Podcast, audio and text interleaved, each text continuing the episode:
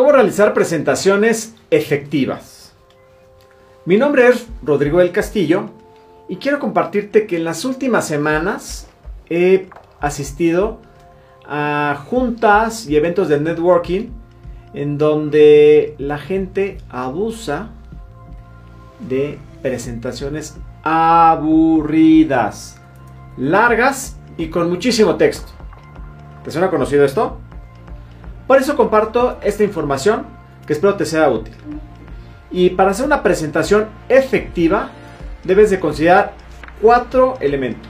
Vamos a empezar con el número uno. Preparación. Aquí hay una triada súper importante que es el objetivo, el tiempo y el público. ¿Cuál es tu objetivo?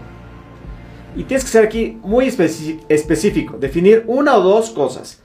Y hay una diferencia entre decir, quiero vender, quiero dar a conocer mi empresa, contra, voy a cerrar este prospecto o quiero llevarme los datos de por lo menos 5 prospectos. El segundo punto es brevedad. Y aquí tienes que saber cuánto tiempo dispones para hacer tu presentación. Tercero, ¿cuál es tu público objetivo? ¿A quién le estás hablando? Y con estos tres puntos tienes que definir el formato. Y aquí tienes que hacer un storyline o una historia de los pasos que quieres seguir para contar esa historia. Una introducción, un desarrollo y un cierre. Que este cierre te regresa al origen, ¿ok? Y tienes que ensayar, ensayar y ensayar hasta que te sientas cómodo. Los grandes presentadores se preparan y si lo hacen al momento es porque tienen miles de horas de, de preparación. Por eso dicen que para dominar un tema necesitas 10.000 horas de práctica o de estudio. Número 2. Diseño. Y aquí la palabra es simplicidad.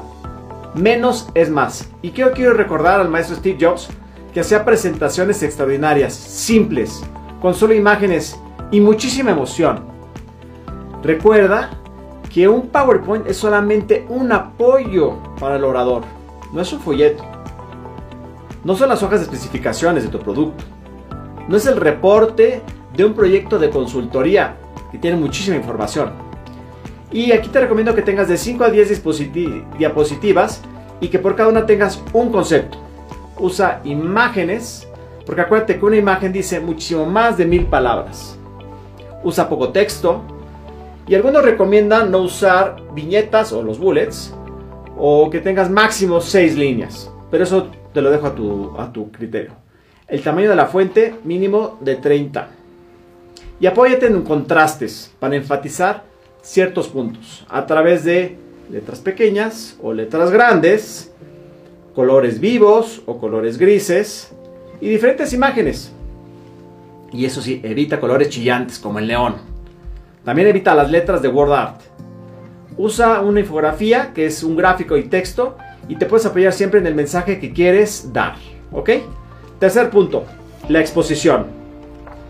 Y aquí tienes que dar el valor que cumpla con el objetivo.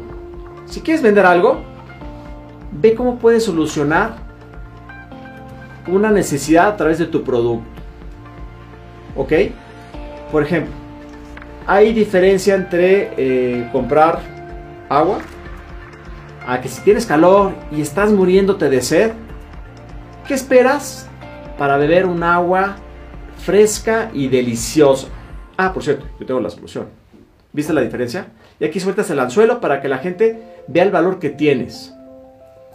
Recuerda que la gente le gusta comprar, pero no le gusta que le vendan. Para poder entablar una relación con tu cliente, acuérdate que hay un diálogo con el público. Y aquí tienes que ver cómo están haciendo sus comentarios o esas dudas. ¿Ok?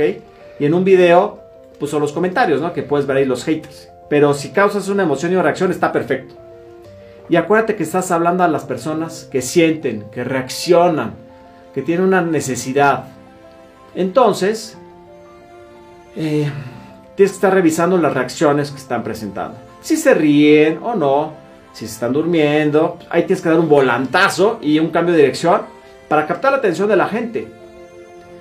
Y tienes que estar preparado para estas situaciones. Una forma para mantener la atención es a través de hacer preguntas. para que puedas engancharte con ellos. Por ejemplo, ¿quién está de acuerdo? Y por lo menos la gente no se está durmiendo si haces ese tipo de preguntas. Y si no te contestan, vuelve a hacer la pregunta. ¿Quién está de acuerdo? Y si está el grito, entonces les dices, todos están de acuerdo, ¿verdad? Es una forma como de, de hacerlo. Otra es contar historias que conecten con la gente.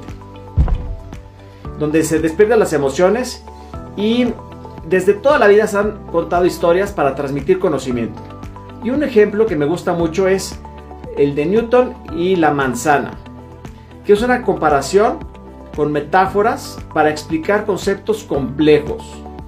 Y tienes que hacer una referencia eh, que todos conozcan.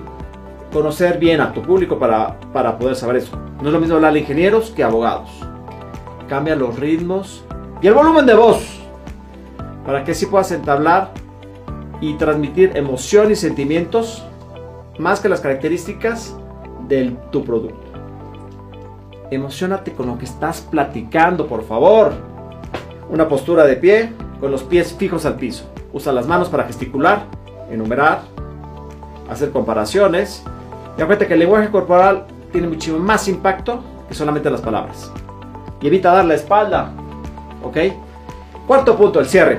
Aquí debes de terminar como el principio, hablando del mismo tema con el que iniciaste.